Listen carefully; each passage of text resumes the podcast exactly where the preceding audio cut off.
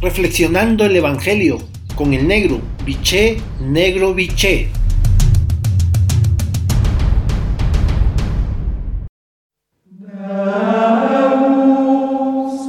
Buen día hermanos y hermanas. Hoy el Evangelio de Mateo en su capítulo 23, versículo del 23 al 26, la frase central es la siguiente. Lo más importante, justicia, misericordia y fe. La primera denuncia señala la incoherencia que se repite en muchos cristianos.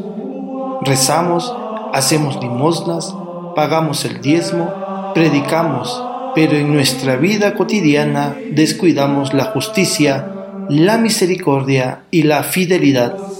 Cuando Jesús dice, eso es lo que hay que observar sin descuidar lo otro, deja claro que no tiene nada contra el diezmo ni contra la manera como muchos dirigentes religiosos lo convierten en un dogma de fe y lo utilizan indebidamente, lo que convierte el diezmo en un robo.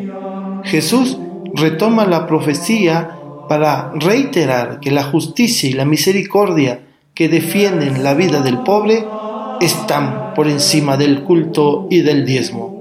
Las copas y los platos, aunque limpios y brillantes por fuera, están sucios por dentro, porque contienen los frutos de la corrupción y de lo robado a los pobres. La invitación a limpiar por dentro la copa es la oportunidad siempre abierta a la conversión. Revisemos nuestra coherencia de vida y pensemos si hoy podríamos ser llamados bienaventurados los limpios de corazón, porque ellos verán a Dios. Por lo tanto, para tu reflexión de esta mañana tarde, tomándote el tiempo necesario y el silencio que requieres, la pregunta es, ¿cuál es tu práctica de la justicia, la misericordia y la solidaridad entre tus semejantes? Hasta entonces, un abrazo los quiero y rezo por ustedes.